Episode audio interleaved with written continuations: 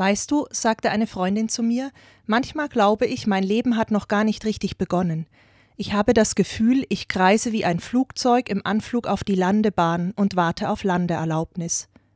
Dieses Bild geht mir nach, Leben im Landeanflug. Ich kenne diese Gedanken auch.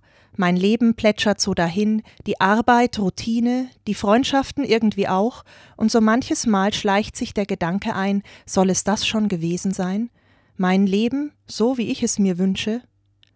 Diese Tage der Adventszeit wecken sie wieder neu in mir, diese Sehnsucht, die Sehnsucht nach Erfüllung meiner ganz persönlichen Träume, nach der Gewissheit, tatsächlich zu landen, anzukommen bei mir.